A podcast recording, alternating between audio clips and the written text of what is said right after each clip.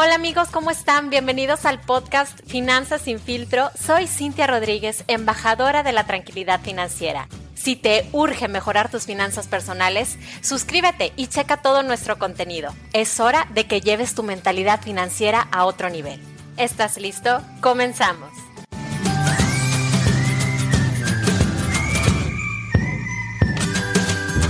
Hola amigos, ¿cómo están? Bienvenidos a su podcast financiero favorito, Finanzas sin filtro. Espero que estés muy, muy bien y que estés listo para escuchar este tema tan ad hoc a este mes de febrero de el amor y la amistad. Finanzas en pareja, claro que sí, porque no eres tú, son nuestras finanzas. Así que bueno, vete por tu pareja y a la de ya, sube el volumen o mándale este podcast por WhatsApp para que los dos de verdad que estén en sintonía financiera. Porque miren, es súper común que las parejas, pues normalmente deberían de ponerse de acuerdo en todo, ¿no? En qué van a comer, en qué película van a ver, qué ropa se van a poner para combinarse, porque de verdad que sé de personas que sí lo hacen. Yo no, pero hay personas que sí. Y bueno, hablando del tema de finanzas, la mayoría les saca la vuelta y prefieren no meterse en esos temas. Y es súper común que las parejas no quieran tocar el tema del dinero porque piensan que van a terminar peleándose, ¿no? Es, es un pensamiento muy común. Y eso, pues yo creo que a muchas parejas les da miedo, pero la realidad es que es justamente evitar el tema lo que hace que las parejas tengan después discusiones relacionadas al dinero. De hecho, hay estadísticas que dicen que las parejas discuten por dinero tres veces a la semana en promedio. Esto es demasiado. Y claro que si el dinero no se administra bien en pareja, pues esto sí puede ser una causa de divorcio, porque los problemas económicos, ustedes saben que generan un estrés muy, muy grande y muchas veces el amor no puede superar este estrés. Así que si tú tienes pareja, pues es necesario que ambos estén de acuerdo en que no solo van a compartir sentimientos, sino que también se están poniendo ahí sobre la mesa las finanzas que también van a compartir. Así que aquí les van ahora nueve tips que los van a ayudar a mantener una relación pues financieramente sana en pareja. Ahí les va. Número uno, honestidad financiera tienes que encuerarte ante tu pareja financieramente hablando, obviamente, y de verdad que no te dé pena. Tienes que decirle, mira, yo gano tanto, yo gasto tanto, estas son mis prioridades, hasta ahorita tengo estas deudas, estos son mis ahorros, yo tengo tal o cual seguro, tengo ya estas inversiones, estas son mis metas. Estamos de acuerdo que para este punto es súper necesario que ambos se conozcan financieramente de manera personal, porque si no, pues no va a haber mucho de qué hablar. Y aquí muchas mujeres quiero como tocar el tema porque a veces no quieren compartir con su pareja cuánto ganan. ¿Por qué? Pues porque a lo mejor ganan más que su pareja y les da un poquito de miedo que el esposo se vaya a enojar o que se sienta menos, pero hay que pensarlo aquí, es parte de la confianza, ¿no? Una relación sana tiene que estar basada en la confianza, en la honestidad y en la transparencia, así que es muy importante que sí compartamos de manera muy abierta todas nuestras finanzas con nuestra pareja.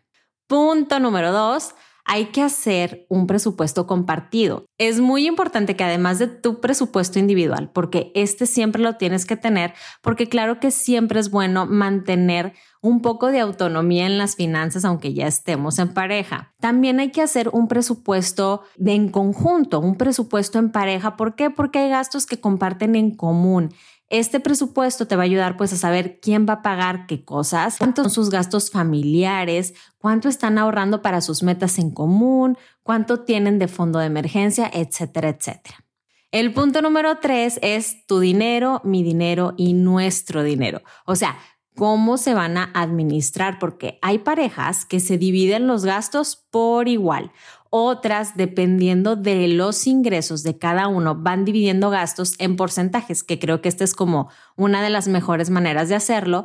Y Otras parejas, pues unos prefieren como no hacerse cargo del tema financiero y prefieren delegarlo completamente. La verdad es que miren, hay muchas, muchas formas de administrarse y lo ideal es que ambos estén de acuerdo en cómo se va a hacer, ¿sí? Yo la verdad, pues les recomiendo que no deleguen al 100% el tema de las finanzas a su pareja. Es un tema en donde ambos tienen que estar involucrados y tienen que estar pendientes de cómo se está administrando el dinero.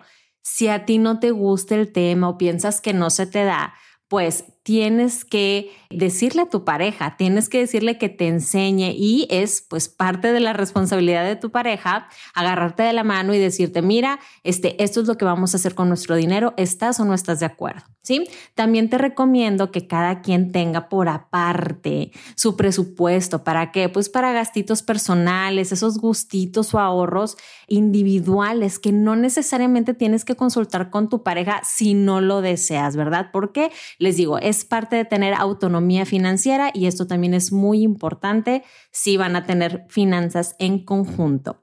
El punto número cuatro es cita financiera, o sea, tienen que tener un día de cada mes para poder hablar de cómo van con la administración de ese dinero.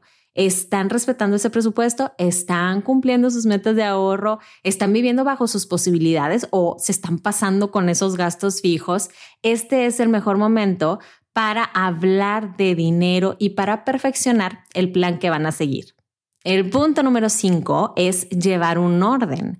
Este orden, pues obviamente, de preferencia, eh, háganlo en un Excel en donde sí puedan registrar pues sus gastos, sus ingresos, las deudas que tienen, los ahorros y tengan en este Excel también el dato del teléfono pues de su agente de seguros. Obvio, si no tienes agente de seguros, con gusto te paso mi teléfono. Eh, también debes de tener el teléfono de tu asesor de bolsa si es que tienes uno, el teléfono de los bancos, del contador etcétera. El punto número seis es tener metas en común. Es tener esos sueños, eh, pues fundamental, ¿no? Para que las relaciones de pareja funcionen a largo plazo, porque este sueño los va a mantener unidos y de verdad que muchas veces sacan lo mejor de las parejas hablando de hábitos financieros. Por ejemplo, si tu meta es, eh, bueno, pues tener un fondo de ahorro eh, bastante robusto para alguna emergencia o ahorrar para unas vacaciones o que tengan un fondo de ahorro para el retiro, para cuando los dos estén viejitos, o hacer el ahorro para la universidad de sus hijos, el ahorro para algún negocio que tengan pensado. Bueno, todas estas metas ustedes tienen que aterrizarlas en objetivos claros y tienen que hacerse preguntas de que cuánto dinero necesitamos, cuándo necesitamos este dinero, en dónde vamos a ahorrar este dinero, cómo lo vamos a ahorrar, etcétera, etcétera, etcétera. Entre más clara sea la meta, va a ser más probable que la puedan alcanzar. El punto número siete es tranquilidad financiera. No se olviden que ya casados es muy, muy importante que ambos tengan seguro de vida y de gastos médicos. Imagínate que por algo, por lo que tú quieras, por mala suerte, por lo que sea, te llegas a invalidar y no quieres realmente ser una carga para tu pareja. Por eso el seguro de vida es muy importante. Si ya tienes hijos, por ejemplo, y tú falleces, pues Piensa en darle a tu pareja también esa estabilidad financiera por un tiempo. O imagínate que te enfermas y ocupas hospitalizarte. Oye, todos tus ahorros en pareja, todo tu patrimonio se puede acabar en cuestión de días si estás en un hospital y con un seguro pues puedes contener el gasto y obviamente no pierdes todos tus ahorros y no te endeudas. Entonces, tienes que pensar en estas cosas. También algo muy importante que no se me pase es, imagínate que tu pareja se embaraza. Bueno, es muy, muy necesario que tengas el seguro de gastos médicos por si surge a lo mejor alguna complicación en el embarazo o en el nacimiento de tu bebé. Es importantísimo. Si ustedes necesitan alguna asesoría relacionada a seguros, acuérdense que tienen que mandarme un mensaje directo por Instagram y con mucho gusto les agendo su asesoría. El punto número 8 es distinguir las deudas buenas de las malas. Si tú te das cuenta que tu pareja se la vive endeudado y que está poniendo en peligro las finanzas familiares, es bronca segura, ¿a poco no? La verdad es que lo mejor es que si tu pareja está endeudada, pues hay que tratar de acabar con esa deuda rápidamente y tienen que aprender la lección. O sea, no pueden pasar el tarjetazo en todo. Hay deudas buenas, por ejemplo, oye, bueno, es que tenemos la deuda de una casa. Perfecto. Oye, ¿sabes qué? Es que voy a comprar eh, no sé, materia prima para mi negocio. Eso es deuda buena, pero también hay deudas malas como, ay, es que el carrazo nuevo, ¿no? Ay, las compras a meses sin intereses, la ropa, la despensa. Bueno, no todo tiene que ser pagado este, a meses, ni todo tiene que ser con tarjeta de crédito. Tienes que aprender que si no te alcanza para pagar lo que quieres de contado cuatro veces, la verdad es que es mejor no comprarlo. Y el último punto, el número nueve, uno de los más importantes es educarse juntos. A ver, chicos, no hay excusa. Lean un capítulo de un libro cada quien y expliquen los puntos importantes. Escuchen un podcast de finanzas como ahorita lo están haciendo probablemente. Compren un curso de finanzas en pareja, lean blogs, sigan cuentas como la cuenta de finanzas sin filtro, etcétera, etcétera, para que puedan seguir aprendiendo de este tema tan interesante. Ahora sí, amigos, listo. Estos pasos, pues bueno, no son únicos, ¿verdad? Eh, ni tienen un orden específico. La verdad es que todos son muy útiles y pues sí, debes de tomarlos en cuenta para llegar a un acuerdo que te guste a ti y que también le guste a tu pareja. Son nueve puntos que te van a servir como de idea o punto de partida para que puedas administrarte mejor con tu pareja y para que puedan manejar sus finanzas de la manera más exitosa.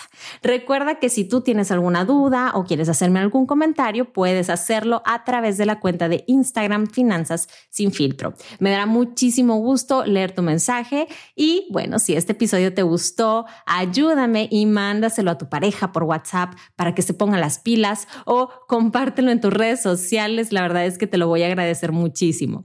Ya sin más amigos, me despido de ustedes. Muchísimas gracias por haberme acompañado y nos vemos próximamente.